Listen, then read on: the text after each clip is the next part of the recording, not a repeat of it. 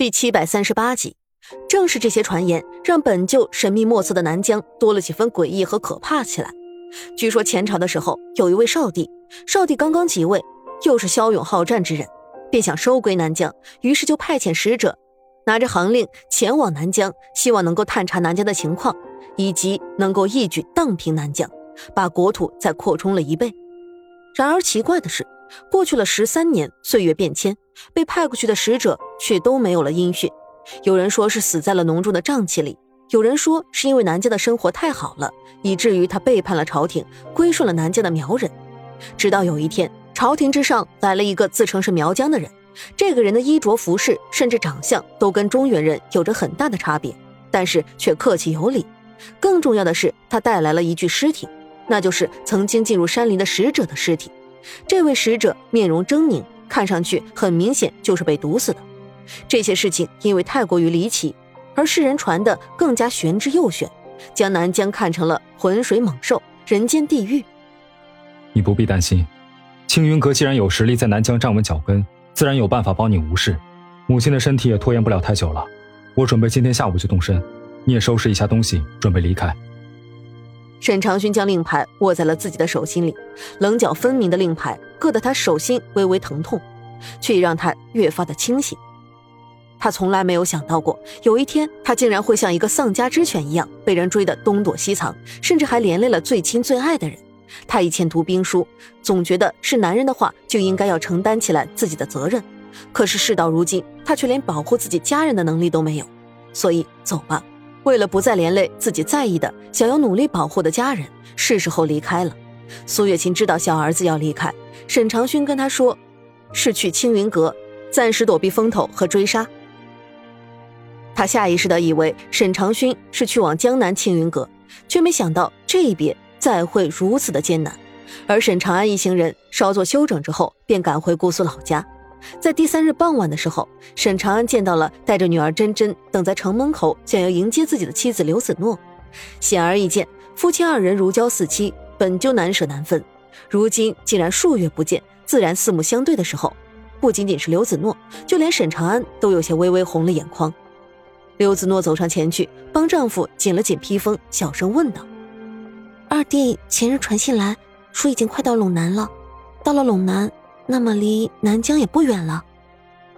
沈长安点了点头，伸手抚上了妻子冻得有些微微发红的脸庞，指腹轻轻擦过她的脸，却又很快放下。只见面前的妻子闻言，双手合十，念了一句阿弥陀佛：“啊，上天保佑，母亲平安无事。那个妙手赵大夫，我已经请到家里面去了，我们这就进城去吧。”沈长安点点头，刘子诺的马车跟在苏月心后面，一行人不疾不徐地进了城。姑苏城的家早已经被刘子诺打理妥当，而沈长安一回家，珍珍就跑了出来。小姑娘身上穿着大红色的穿花细蝶半步裙，头上扎着两个总角的小花苞，一路跑着喊道：“爹爹，爹爹，你可算回来了，珍珍快想死你啦！”小姑娘水灵的大眼睛里面，满是不容分说的欢欣和快乐。沈长安伸手将女儿抱起来，搁在了自己的脖子上面去。真真高兴的咯咯咯的撒下了一连串银铃一般的笑声。你在家有没有听你娘亲的话呀？沈长安许久未见女儿，自然也十分高兴，一边抱着真真，一边往正院迈步走去。小丫头中气十足，又颇为得意的说道。真真听话了，只是娘亲羞羞，竟然想爹爹想的哭了。沈长安的身子顿了一下，又有几分自责的说道：“都是爹爹不好，没办法好好保护咱们这个家，让真真跟你娘亲担心了。”沈真真圆溜溜的眼睛里面一派天真无邪，机灵聪明的她听出来了父亲语气里面的自责，连忙大声说道：“爹爹很好。”真真不怕的。这时候听到了父女二人对话的刘子诺刚按之完苏月心，又亲自送了赵大夫出垂花门，才洗了手换了衣服走了出来。他一抬眼便看到女儿真真一脸笑意的坐在沈长安的脖子上，连忙呵斥道：“真真，你快给我下来！都多大了，还有没有一点姑娘家的样子？”一边又看向沈长安，嗔怒道：“你也是，真真现在这样没规矩，有一多半都是你纵容的。你看看以后哪家敢娶她做媳妇啊？”沈长安一边将女儿放了下来，改为牵着她的小手，一边又笑着对妻子说道：“没关系，我沈长安的女儿以后肯定是不愁嫁的，你放心吧。”真真对母亲让父亲将自己放下来这件事情颇为不满，但是却又知道父亲最是听母亲的话了，于是颇为无奈的撇了撇嘴。晚上烛火摇曳，刘子诺的身体在沈长安的挑拨下化成了一汪春水，两人旖旎过后互相依偎着，灯火温暖，颈背柔软，让刘子诺有几分岁月静好、琴瑟在御的平和感。我想明天就去找父亲。沈长安知道两人气氛正浓，实在是不该说这些沉重的事情的时候。但是毕竟沈炼是他的父亲，他为人子女应该尽孝，该做的事情一样也不能少。弟弟年幼，他这个做哥哥的就是这个家里面的顶梁柱，所有的事情如果他不去扛，难道让家里面受了重伤需要调养的母亲和柔弱的妻子去出面吗？刘子诺心里清楚，自己对这些事情不能多说。他只是担心，只是心疼。旁人都说沈家的大公子为人处事风雅端正，却没人知道沈长安实际上最是个洒脱不羁的人物。他年少的时候也曾纵马一笑，饮酒放歌山林间，可是好像过去的日子还历历在目，人生就已经看不下去他的快乐，想要逼着他一点一点的做自己最不喜欢的事情，成为自己最不喜欢的人了。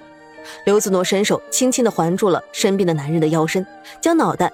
埋在了他宽阔的胸膛，闷哼了一声：“注意安全，你自己小心点，别让我担心。”沈长安轻轻的爱抚着妻子如同绸缎一样光滑柔软的头发，说道：“你在家好好的，我过几天就会回来了。珍珍，你也约束着她点别让她这几日闯祸出门。